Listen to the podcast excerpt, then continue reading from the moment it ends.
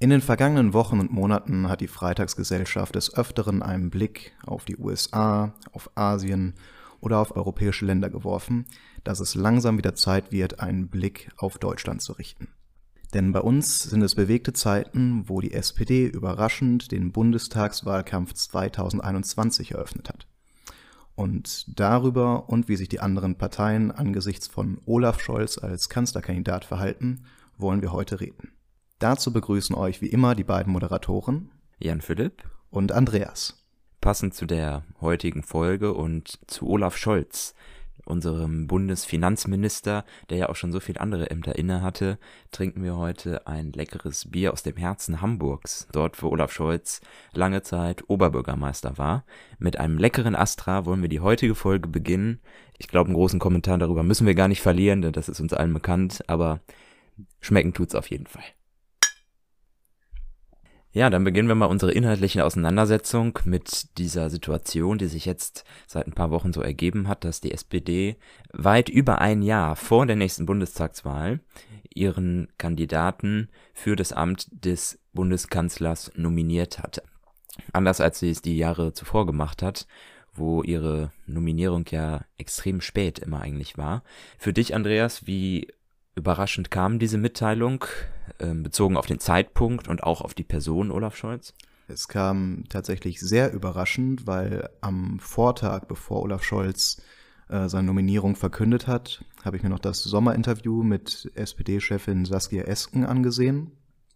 Und natürlich wurde Frau Esken auch gefragt, wie man sich die Machtverhältnisse nach der Bundestagswahl im nächsten Jahr vorstellt. Und was ich bei Frau Esken so rausgehört habe, war, dass man auf jeden Fall einen Blick auf ein stark linkes Regierungsbündnis geworfen hat. Potenziell auch SPD mit Grünen und den Linken zusammen, was ein absolutes Novum gewesen wäre. Und da hat Frau Esken auch gesagt, dass es gar nicht mal unbedingt sein muss, dass die SPD selber den Kanzlerkandidaten stellen würde, sondern dass man sich auch vorstellen könnte, einen grünen Kanzlerkandidaten zu stützen. Und nach dieser Meldung ging ich eigentlich schwer davon aus, dass die SPD mit dem Kurs links-grün auf einem Kandidaten des ja, stark linken Parteiflügels setzen würde. Und deswegen war schon eine sehr große Überraschung, dass man am nächsten Tag einen ja, also Realpolitiker aufgestellt hat, der in der SPD eher dem rechten Flügel zugehörig ist.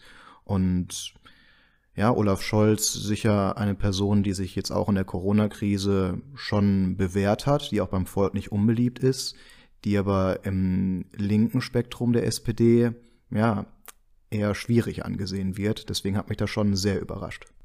Mich persönlich hat die Person Olaf Scholz tatsächlich nicht überrascht als Kandidat für die SPD, denn ehrlicherweise muss man dazu auch sagen, dass vor allem der linke Flügel der SPD eigentlich überhaupt keine bedeutenden Politiker oder Politikerinnen hat, die für dieses Amt in Frage kämen und auch von ihrer Bekanntheit und von ihrer Beliebtheit in der Lage wären, tatsächlich eine ernsthafte Herausforderung zu sein. Ich meine, klar, man hätte Saskia Esken aufstellen können, aber ich glaube, so ehrlich äh, muss sie auch selber mit sich sein, dass sie weiß, dass sie äh, nicht den Hauch einer Chance hätte, mit ihrer Persönlichkeit ähm, ja, dort zu überzeugen und diese Kompetenz überhaupt ähm, schon vorweisen könnte, so ein Amt inne zu haben. Was mich eher überrascht hat, war tatsächlich der Zeitpunkt dieser Verkündung, welcher doch ähm, ja sehr früh vor der nächsten Bundestagswahl im September nächsten Jahres war. Und da weiß ich nicht, ob man sich ähm, einen großen Gefallen mitgetan hat, denn jetzt wird natürlich extrem in der nächsten Zeit auf Olaf Scholz geschaut.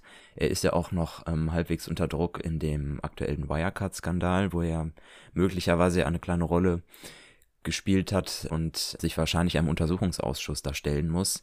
Da sind natürlich Nebengeräusche, die er wahrscheinlich nicht so gerne hat. Mit dem Zeitpunkt tatsächlich, glaube ich, haben sie sich keinen großen Gefallen getan, auch wenn man natürlich sagen kann, dass sie ähm, so andere Parteien extrem unter Druck setzen, natürlich jetzt selber jemanden präsentieren zu müssen. Das wird abzuwarten zu bleiben, aber die Person Olaf Scholz, glaube ich, war der einzig wirkliche Kandidat, der, glaube ich, derzeit so profiliert ist, dieses Amt überhaupt übernehmen zu können. Also ich glaube, da sind wir uns bei beiden Punkten uneinig. Über die Person Scholz, ob diese Wahl richtig war, können wir ja später nochmal ausführlich diskutieren. Aber ich glaube, vom Zeitpunkt her ja, ob das jetzt ein Meisterstück der SPD war, bleibt auch abzuwarten. Aber ich glaube, dass sie diesen frühen Zeitpunkt gewählt haben, weil man so in den letzten Wochen schon gesehen hat, dass der Amtsbonus in der Krise einem Söder zufällt, einer Frau Merkel zufällt. Und ich glaube, man hat gesehen, boah, wir in der SPD sind doch eigentlich auch mit in der Regierung, aber irgendwie fällt dieser Krisenbonus momentan während Corona nicht so richtig auf uns ab. Und ich glaube, deswegen hat man gesehen, wir müssen uns einfach jetzt sofort stärker hervorheben, auch mit einer potenziellen Kanzlerfigur, damit einfach die Leute auch sehen, ah, die Leute, die jetzt die Krise meistern und potenzielle Kanzler sind, die sind auch in der SPD zu finden. Und ich glaube tatsächlich, dass das die Motivation dahinter war, dass man sich gedacht hat, wenn wir jetzt keinen Kanzlerkandidaten aufstellen, dann kriegen wir von dem ganzen Krisenbonus überhaupt nichts mit und die CDU, die teilweise sogar schon an der 40-Prozent-Hürde gekratzt hat, kann uns den kompletten Ruhm dafür klauen. Deswegen, ich glaube, das war taktisch gar nicht so verkehrt. Klar, es kann natürlich auch gut gehen, wenn man tatsächlich inhaltlich so überzeugt, dass er eigentlich ähm, sehr respektiert wird für seine Arbeit und ähm, auch ja, im linken Lager der SPD durchaus mittlerweile geschätzt wird während der Corona-Krise. Aber trotzdem ist er natürlich extrem unter Druck, jetzt keine politischen Fehler zu machen, denn die Aufmerksamkeit wird sehr groß sein auf diese Person Olaf Scholz. Was ich halt bei der Person Olaf Scholz, nein, ich möchte es nicht mal an der Person festmachen, sondern eher an dem Politikstil der SPD, dass er halt dem eher rechten Lager zugehört. Ich finde, das muss man doch ein bisschen kritisieren, dass die SPD sich da ja seit beinahe 20 Jahren eigentlich in so eine Sackgasse manövriert hat. Und ich finde, mit Olaf Scholz fährt man eigentlich nur noch tiefer in die Sackgasse hinein. Denn ich hatte eben das Interview mit Frau Esken angesprochen, wo sie über potenzielle Regierungsoptionen geredet hat. Und ich bin jetzt absolut kein Freund davon, dass wir eine Regierung hätten, in der die Partei Die Linke mit vertreten wäre. Aber rein taktisch schien mir das von der Frau Esken gar nicht so verkehrt zu sein. Du hast es selbst gesagt, der SPD fehlt eine starke linke Figur, eine gute Figur als Kanzler machen würde. Aber ich glaube, in dieser schon parteienhistorischen Situation, wo man sich befindet, wo die Grünen so stark sind, wäre der Plan mit einem sehr guten Wahlkampf eventuell aufgegangen, dass die SPD sagt, wir versuchen einen linksorientierten Wahlkampf zu machen, am Ende auf 20 Prozent zu kommen, die Linken mit ihren 10 Prozent ins Boot zu holen. Und wenn die Grünen das Selbstvertrauen finden, zum Beispiel einem Robert Habeck, der ja auch sehr beliebt ist im Volk, einen Kanzlerkandidaten aufzustellen und er damit auf vielleicht 23 bis 25 Prozent kommt, was momentan absolut möglich wäre für die Grünen, dass man damit eine neue Regierungsmöglichkeit hätte. Und dass man dann auf einmal so überrascht hat mit dieser rechten Figur von Olaf Scholz, da finde ich, sind einfach gar keine Regierungsoptionen offen. Also ich sehe überhaupt kein Potenzial, wie man mit einem Scholz als Kanzlerkandidaten der SPD irgendwie eine Regierung stellen will, es sei denn, man will, wird wieder in eine große Koalition gehen, aber natürlich als Juniorpartner. Ich glaube nicht, dass die SPD da die CDU überholen kann. Und deswegen weiß ich nicht ganz, ja, wie realistisch es ist, dass Olaf Scholz mit seiner eher rechten Kandidatur ein Kanzler werden kann. Da würde ich dir eigentlich widersprechen, denn ich glaube, Olaf Scholz ist eine ziemlich gute Wahl gewesen, um ein linkes Bündnis tatsächlich zu ermöglichen, auch wenn natürlich derzeit bei Weitem noch diese Mehrheit fehlt. Aber ich glaube gerade, dass dieser Schachzug mit Olaf Scholz ein cleverer war. Denn, sagen wir ehrlich, wenn sich die SPD jetzt sehr stark mit ihrem linken Flügel, profiliert hätte, eine starke Persönlichkeit an die Spitze gestellt hätte, die auch aus diesem linken Flügel entstammt, könnte man vielleicht ein paar Prozentpunkte gewinnen, aber vor allem von Wählern, die vielleicht sonst die Linke wählen würde. Dem potenziellen Koalitionspartner hätte man dann also eher die Stimmen weggenommen. Und mit Olaf Scholz hat man jetzt ein Gesicht an der Spitze seiner Kampagne, die eigentlich ja für diesen Regierungskurs steht. Und im nächsten Jahr wird das erste Mal sein, dass Frau Merkel nicht mehr antritt, die eigentlich immer das Gesicht der Regierung und der Kontinuität war. Und egal wer jetzt eigentlich antritt für die CDU, CSU, das Gesicht der Regierung und so ein bisschen dieses, ähm, dieses Weiter so, das verkörpert eigentlich Olaf Scholz als aktueller Bundesfinanzminister. Und so könnte er vielleicht Stimmen gewinnen aus dem Lager der Mitte von Personen, die sich eigentlich ja einfach eine Fortführung dieser Regierung wünschen. Und da ist eigentlich das Wählerpotenzial, was die SPD bräuchte oder wo man Wähler gewinnen müsste, um starkes linkes Bündnis zu realisieren.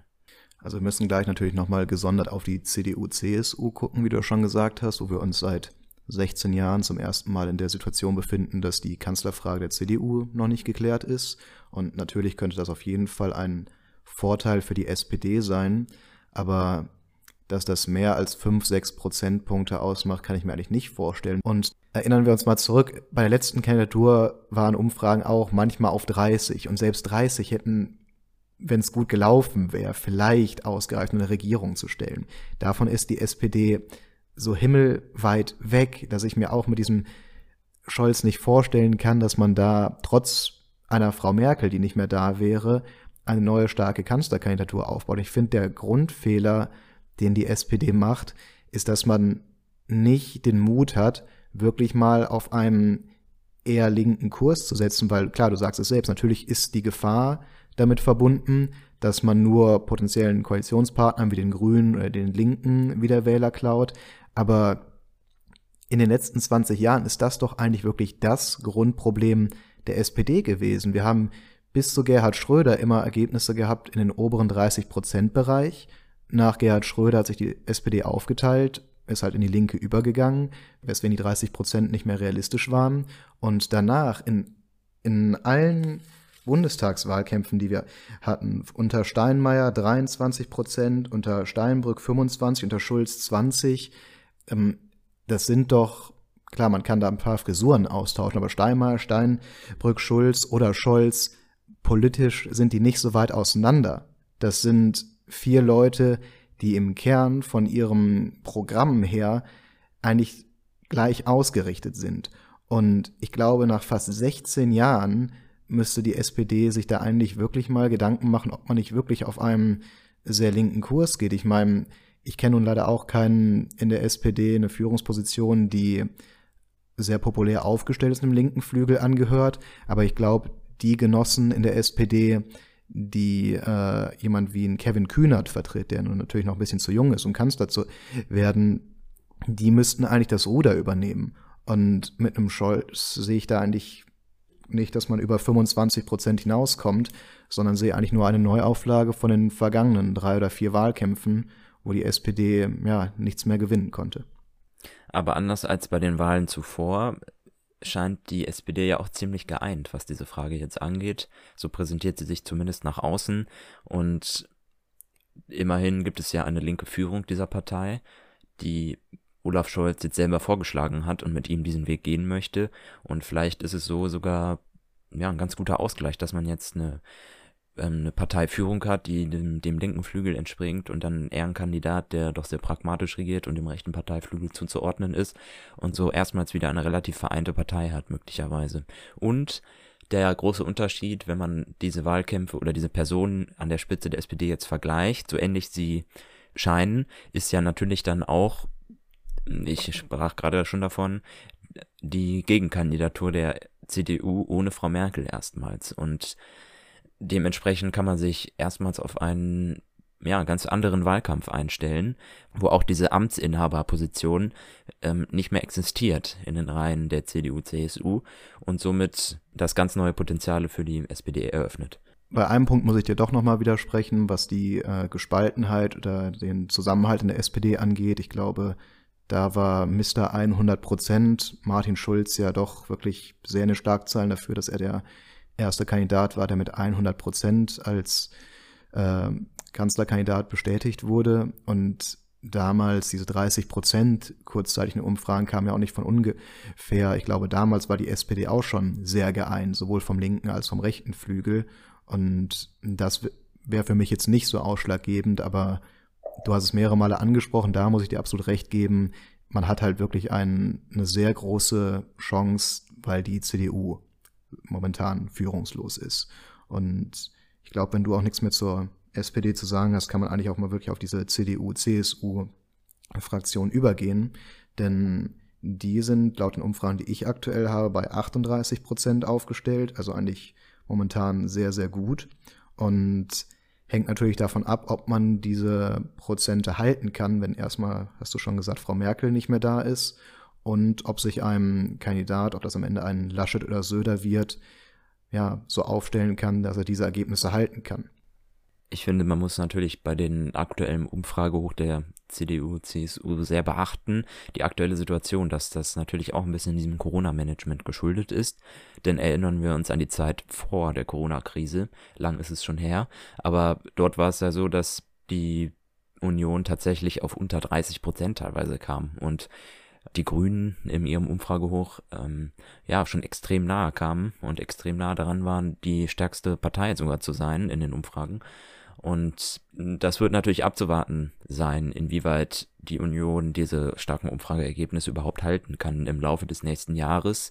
Und in gewisser Weise sind diese Umfrageergebnisse ja auch an dem Corona-Management von Frau Merkel ein bisschen festzumachen, die sich ja doch als Krisenmanagerin erwiesen hat und so große Sympathien wieder auf sich und dann automatisch auf ihrer Partei vereinen kann.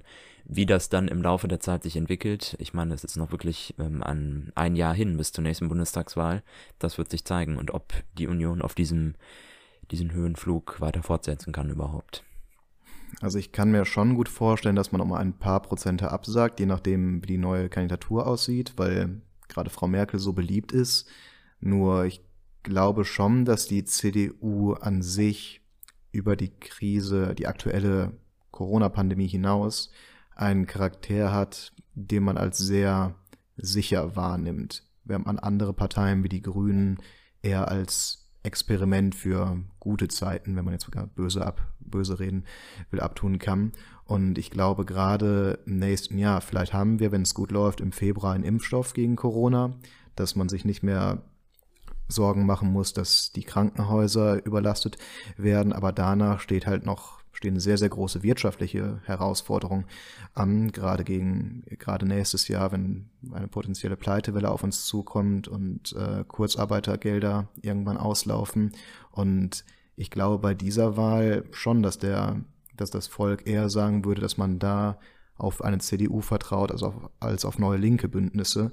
Also ich kann mir vorstellen, dass dieser Krisenbonus, den man aktuell hat im Management von Corona, dass der noch relativ lange anhält, weil dieser Bonus auch noch spielt, wenn es um die Ängste der Leute geht, was ihre finanzielle Zukunft angeht, dass man da auch eher auf die CDU, CSU setzt und eventuell auch irgendwann auf die FDP, aber die sind momentan ein bisschen, ja, ähnlich wie die SPD in einer Sackgasse. Möglich, dass die CDU, CSU tatsächlich ein bisschen davon auch in Zukunft profitieren wird, dass man im Hinterkopf dieses, ja, das souveräne Krisenmanagement hat. Aber auch da stellt sich natürlich dann die Frage, wer wird letztlich der Kandidat oder die Kandidatin? Wobei es sind eigentlich nur Männer derzeit ähm, in der Verlosung. Ich meine, wenn zum Beispiel dann tatsächlich ähm, Armin Laschet der neue starke Mann der Partei wird, auch wenn ich finde, dass man ihm schon in dieser Krise auch ein bisschen Unrecht tut, ähm, ist er eigentlich nicht durch sehr souveränes Verhalten in dieser Krise aufgefallen und vielleicht würden diese starken Ergebnisse unter seiner Führung auch ein bisschen leiden tatsächlich. Es steht und fällt vielleicht wirklich ähm, mit dem Kandidaten. Ich meine, auch Markus Söder ist jetzt, nachdem er ja super beliebt am Anfang dieser Krise war und als Macher aufgetreten ist, da fallen ja auch derzeit so ein bisschen die Masken nach dem Testchaos in Bayern. Und da weiß man nicht, wie langfristig sich das auswirken kann auf das Ansehen dieses Kandidaten aus der CSU. Vor allem da er ich glaube, das letzte Mal vor zwei Tagen bei Maischberger nochmal unterstrichen hat, dass er auf jeden Fall in Bayern bleiben will. Und da vermuten schon manche, dass das natürlich eine politische Lüge ist. Auch der ehemalige Bundeskanzler Gerhard Schröder hat sich da in die Debatte eingeschaltet und hat gesagt, dass Söder eigentlich schon fest vorhat, die Kanzlerkandidatur äh, anzutreten, aber es halt einfach noch nicht sagen will.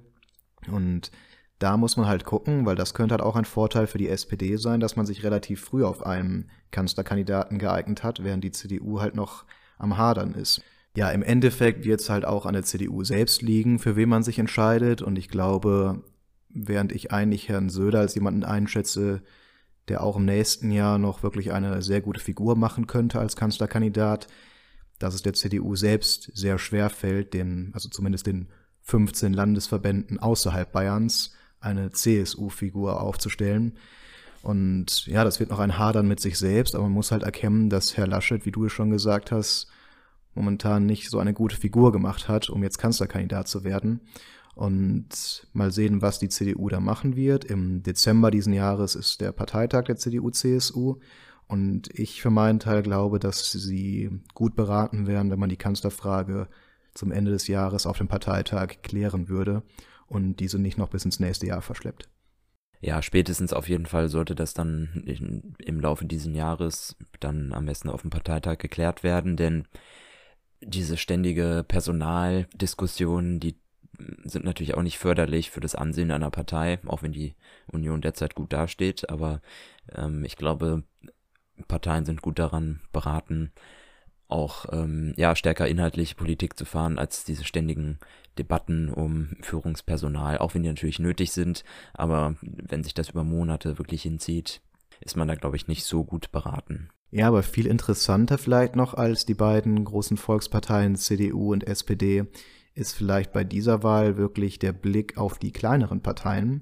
Denn ja, während die SPD immer noch mit ihren 20 Prozent zu kämpfen hat, glaube ich, dass eine CDU selbst mit einer schwachen Kandidatur und schlechten Wahlkampf immer noch stärkste Kraft bleiben wird. Denn ich glaube, es wird schwierig für die Grünen, die äh, CDU zu überholen. Andere Gegner sehe ich da gar nicht für den ersten Platz. Und ja, da stellt sich ja die Frage, mit wem kann man denn dann überhaupt eine Regierung bilden? Und da muss man ja auf die kleineren Parteien gucken, wer dann am Ende in einer möglichen Regierungskoalition der Königsmacher ist. Und ich glaube, diese Rolle fällt tatsächlich den Grünen eigentlich zu, die ja im letzten Jahr mit Fridays for Future waren sie in aller Munde, hat man eigentlich wirklich so gute Umfrageergebnisse gehabt, dass eine Regierung ohne die Grünen eigentlich sehr, sehr unwahrscheinlich scheint inzwischen. Und so sieht es aus, dass die GroKo die sogenannte Große Koalition möglicherweise als schwarz-grüne Koalition doch fortgesetzt wird zwischen den beiden stärksten Parteien. Tatsächlich, ähm, ja, fällt den Grünen diese Rolle wahrscheinlich ein bisschen zu, denn eine schwarz-grüne Mehrheit ist doch mehr als wahrscheinlich. Also ich glaube, da muss man kein großer Prophet sein, dass es zu dieser Option reichen könnte. Die Frage sind natürlich dann, wie andere Optionen noch aussehen. Tatsächlich halte ich für sehr, sehr wahrscheinlich, dass es zu dieser Option am Ende kommen wird, denn andere Mehrheiten sind eigentlich ja nicht wirklich in Sicht. Was mir da heute Morgen nochmal durch den Kopf gegangen ist, wäre tatsächlich die Möglichkeit einer Ampelkoalition. Die war früher nochmal öfters im Gespräch, aber ich glaube, die schließt sich tatsächlich mit der aktuellen FDP-Führung aus, denn ich glaube, unter einem Christian Lindner, der Jamaika nicht gemacht hat, sehe ich eigentlich nicht, dass das mit der SPD zusammen zustande kommt. Also ich glaube da auch weniger an eine Ampelkoalition, einfach wegen dem aktuellen Zustand der FDP, denn diese müsste sich erstmal von der Führung grund erneuern, um für so ein Bündnis offen zu sein und dann auch noch einen ja, Wahlkampfsprint hinlegen, um mindestens vier oder fünf Prozentpunkte zuzunehmen, während sie aktuell an der fünf Prozent Hürde zu kämpfen hat. Ja, tatsächlich ähm, sagst du das Hauptargument eigentlich, dass es einfach politisch mit politischen Mehrheiten derzeit nicht realistisch ist, diese Koalition. Dennoch finde ich, waren die ähm, jüngsten Entwicklungen auch in der Parteiführung der FDP eigentlich sehr interessant. Man, denn man hat auf der Position der Generalsekretärin einen Wechsel vorgenommen und mit Volker Wissing, dem aktuellen Wirtschaftsminister aus Rheinland-Pfalz, eine Person in das Amt berufen, die eine aktuelle Ampelkoalition äh, mit verhandelt hat und derzeit Bestandteil einer erfolgreichen Ampelkoalition in Rheinland-Pfalz ist. Und mit so einer Person äh, an der Spitze der Partei, als Generalsekretär, ist das natürlich schon denkbar, dass man auch da versucht abzuwägen, diese Option stärker in Betracht zu ziehen. Interessanterweise hat man eine weitere Personalie getätigt, die allerdings eher symbolischen Wert tatsächlich hat, aber in das Amt des Schatzmeisters. Der FDP ist eine Person noch nicht gewählt worden, aber vorgesehen, die ehemaliges SPD-Mitglied ist und tatsächlich sogar im sogenannten Schattenkabinett von Frank-Walter Steinmeier der Wirtschaftsminister sein sollte. Und ähm, ja, somit eine ähm, sozialliberale Stimme in der Partei ist, die erst nach dem Linksruck der SPD dann tatsächlich die Partei gewechselt hat. Das sind so zwei Personalien, finde ich, die ein bisschen darauf hindeuten, dass man diese Machtoptionen mit SPD und Grünen auf keinen Fall ausschließen möchte. Und der Partei tut es natürlich auch gut, nicht als dieses mögliche Anhängsel der Union gesehen zu werden, zumal sie nicht mal in der aktuellen Jamaika-Koalition ja nicht mal gebraucht würden. Deswegen würde ich diese Option nicht ausschließen, wenngleich natürlich die politischen Mehrheiten dafür fehlen. Ja, wenn die FDP eigentlich bis ja, Anfang der 2000er, auch noch später mit Guido Westerwelle, eigentlich immer noch der Königsmacher in den Regierungskoalitionen war. ist Es jetzt tatsächlich, glaube ich, dauerhaft sind es die Grünen.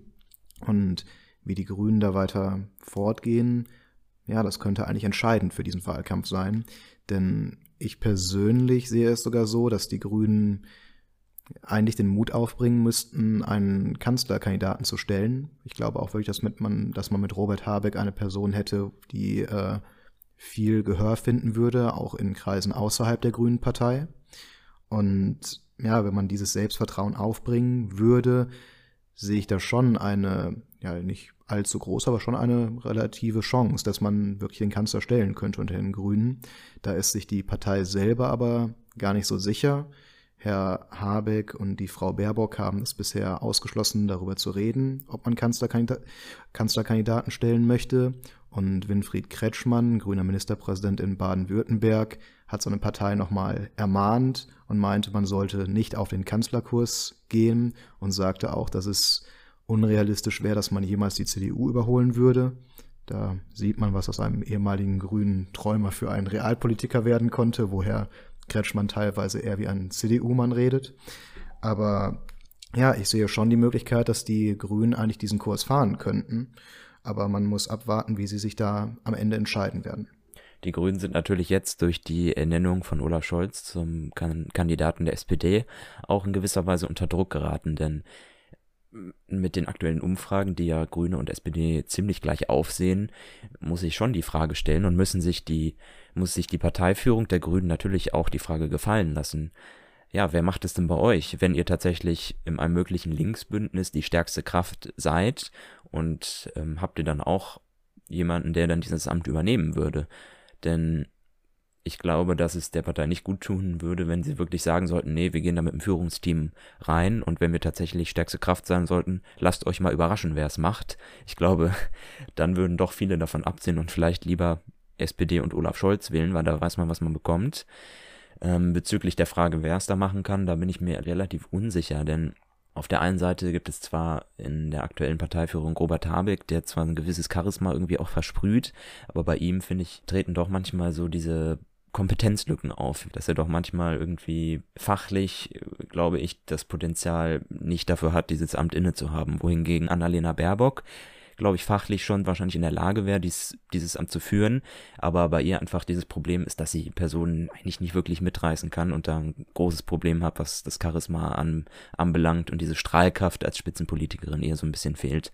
Deswegen bin ich da auch ja relativ unsicher, wie es diese Partei lösen kann. Ja, da steht man sich vielleicht mit, der eigen, mit dem eigenen demokratischen, liberalen Gedanken der Doppelspitze selbst im Weg, denn wie gesagt, ich hätte schon so gesehen, dass man diese, dieses historische Umfragehoch wirklich voll ausschöpfen sollte und aufs Ganze gehen sollte mit einem Kanzlerkandidaten. Ein bisschen aufpassen müssen die Grünen natürlich auch, weil dieses Umfragehoch, von dem ich gerade geredet habe, ist inzwischen auch ein halbes Jahr her, dass man sich bei teilweise 25, 26 Prozent befand. Jetzt ist es eher an der, ja, wieder bei 20 angelangt, auch wegen Corona natürlich, wo die Leute noch ein paar andere Themen im Kopf haben, als sich ausschließlich auf die Umwelt zu konzentrieren. Und da sitzt die Grüne Partei ja auch ein bisschen zwischen zwei Stühlen, weil man will auf der einen Seite natürlich auf die Leute eingehen, die momentan eher ihre wirtschaftliche Zukunft vor Augen haben und das der Umwelt voranstellen. Auf der anderen Seite kam jetzt, hatte ich diese Woche gehört, auch aus der Führungsebene der Fridays for Future Bewegung auch Kritik an den Grünen, dass man die Grünen dafür kritisiert, dass ja, sie nicht mehr radikal genug sind, was Umweltfragen angeht und dass von Fridays for Future auch vermutet wird, dass die Grünen mit einer mit einem CDU-Bündnis liebäugeln was wahrscheinlich nicht ganz unwahr ist. Und ich glaube, da muss man ein bisschen aufpassen, dass man da nicht die Basis aus den Augen verliert. Denn die Fridays for Future Bewegung im letzten Jahr, die ja wirklich extrem viele Menschen, nicht nur Jugendliche, bewegt hat und auf die Straßen gelockt hat, die war ja, glaube ich, also wie ich es gesehen habe, auch mit ausschlaggebend dafür, dass die Grünen äh, so in diesem Umfrage hoch waren. Ja, auf jeden Fall. Und Tatsächlich sind die Grünen auch, glaube ich, gut beraten, diese Personaldebatte versuchen zu klären, ob man da jemanden aufstellt oder nicht. Man könnte natürlich abwarten und erstmal schauen, wie sich die Umfragen der SPD entwickeln, ob es dann überhaupt noch nötig ist, vielleicht jemanden aufzustellen, wenn man sieht, uh, jetzt zieht die SPD doch davon, weil Olaf Scholz so beliebt ist. Aber ja, das muss man sehen. Ja, jetzt haben wir eigentlich fast alle Parteien abgehakt, die irgendwie eine Regierungsverantwortung kommen könnten. Worauf wir noch nicht geguckt haben, ist die AfD am rechten Rand. Und Ja, die AfD, man muss über sie reden, ist die größte Oppositionspartei in Deutschland noch und ist momentan ein bisschen abgesagt in den Umfragen, ist nun momentan glatt bei 10 Prozent. Aber ja, das sind immer noch Umfragen, wo man diese Partei im Auge behalten muss, denn ich sehe es nach wie vor, dass es ein Problem ist für Deutschland, wenn man am linken Rand eine Linke mit 10 Prozent hat und am rechten Rand eine AfD mit 10 Prozent und man mit beiden eigentlich nicht koalieren will, dass man fast 20 Prozent der ja, Volksvertreter hat, mit denen keine Regierung möglich ist. Und da muss man mal gucken, wie sich das weiterentwickelt. Die AfD haben wir schon mal mit Sorge beobachtet nach den Ereignissen in Thüringen in diesem Jahr. Und momentan scheint es so, als ob diese 10 Prozent ja, sehr stagnieren und man nicht weiß nach oben geht. Aber tatsächlich sehe ich ein großes Potenzial in Deutschland, auch im Zuge der Corona-Krise, dass die AfD wieder erstarken könnte, eventuell auch über ihre 14, 15 Prozentpunkte noch hinaus. Denn auch jetzt am Wochenende ist ja eine große Corona-Demonstration in Berlin angekündigt. Und von den Leuten, die demonstrieren, ja, das wird von der AfD unterstützt, ist auch in diesem Klientel sind eigentlich die meisten von den Demonstrierenden anzufinden. Und ich glaube, dass man da schon eine große Bewegung hat, die auch der AfD noch bis zum Bundestagswahlkampf im nächsten Jahr wieder Wasser auf die Mühlen geben könnte und auch deren Umfrageergebnisse nochmal nach oben schnellen lässt. Siehst du da ein Potenzial für die AfD, dass sie sich nochmal, dass sie nochmal stärker werden könnten in den kommenden Wochen? Weil in der Vergangenheit sind sie jetzt eher durch Parteiquerelen aufgefallen, aber dass sie nochmal nach oben kommen könnten? Es wird vor allem daran liegen, glaube ich, in der nächsten Zeit, wie souverän auch die Regierungen im Bund und in den Ländern auftreten werden und wie versucht werden wird, dieser Wirtschaftskrise, die ja droht und die auch nicht abzuwenden ist, dieser entgegenzutreten. Denn ich bin mir nicht sicher, ob viele wirklich dann im Zuge dieser Krise auf die AfD setzen würden und ihren Protest sozusagen ähm, ihren Protest ausdrücken wollen oder ob man sich nicht, nicht doch lieber auf Parteien besinnt, die ähm, konkret und realpolitisch agieren und ähm, wirklich diesen Parteien, die versuchen, Wirtschaftskrisen zu ähm, ja, den Wirtschaftskrisen entgegenzutreten mit Lösungsansätzen, ob man nicht doch lieber diesen Parteien dann die Stimme gibt. Dementsprechend wird es etwas darauf ankommen, wie souverän die Regierungen im Bund und Ländern wahrscheinlich auftreten werden und ob man so Zulauf zur AfD verhindern kann. Also bisher läuft das ja eigentlich auch ziemlich gut. Ich meine, das erfreut mich eigentlich zu sehen, dass die AfD da eher abgesackt ist in den Umfragen und man sich eher auf ja, vernünftige, vernünftigere Parteien konzentriert als diese ja, Leute am rechten Rand. Nur, ich weiß nicht, es sind schon sehr viele Themen, die halt meiner Meinung nach ein Sprungbrett für die sein könnten. Auch schon zu Anfang der Corona-Pandemie glaube ich, dass ja, Themen wie Jobs ins, Aus, ans Ausland zu verschaffen oder Grenzen dicht zu machen, dass das Themen der AfD sein könnten, die man durch die Corona-Pandemie noch größer machen könnte, als sie vorher eigentlich waren. Und was mir am meisten Sorgen macht, ist halt wirklich ein, ich will damit nicht alle AfD-Wähler verurteilen, da sind sicher auch einige anständige Leute drunter, aber ich, nach meinem Empfinden, ist ein Großteil der AfD-Wähler halt wirklich, AfD-Wähler genau die Sorte Mensch, die bei Corona-Verschwörungstheorien mitmacht, die teilweise so komplett aus der Luft gegriffen sind, dass ein, ja, dass eine Weltverschwörung dahinter steht, dass Bill Gates dafür verantwortlich ist und alle Weltregierung gekauft hat, dass man mit einem Corona-Test äh, Mikrochips implantiert und halt solche komplett abstrusen Theorien, die aber sehr gefährlich werden könnten, indem man sie weiter in die Welt trägt, wie das bei manchen äh, Veranstaltungen wie der geplanten Corona-Demonstration am Wochenende jetzt der Fall wäre. Und gerade momentan, es war das Urteil in Berlin, dass man diese Corona-Demonstration verboten hat. Da hoffe ich, dass man sich halt in dieser Gedankenwelt, wo sich viele am rechten Rand befinden, dass man der nicht noch einen Gefallen getan hat, dass sie sich in ihrem Weltbild bestätigt fühlen und man noch mehr Leute auf deren Seite holt. Und ja, das bereitet mir ein bisschen Sorge und deswegen finde ich, muss man auch den Blick auf die Partei der AfD und ihre teils dubiose Wählerschaft noch behalten. Ja, das darf man auf keinen Fall aus den Augen verlieren und ja, tatsächlich einfach nur versuchen, mit Fakten und der Wahrheit dagegen vorzugehen, um diese Menschen von ihrem Weg abzubringen, so schwer das auch ähm, sein mag. Da haben wir ja mal in einer anderen Folge bereits drauf geschaut. ähm, und diese Problematik ähm, ja, versucht zu besprechen.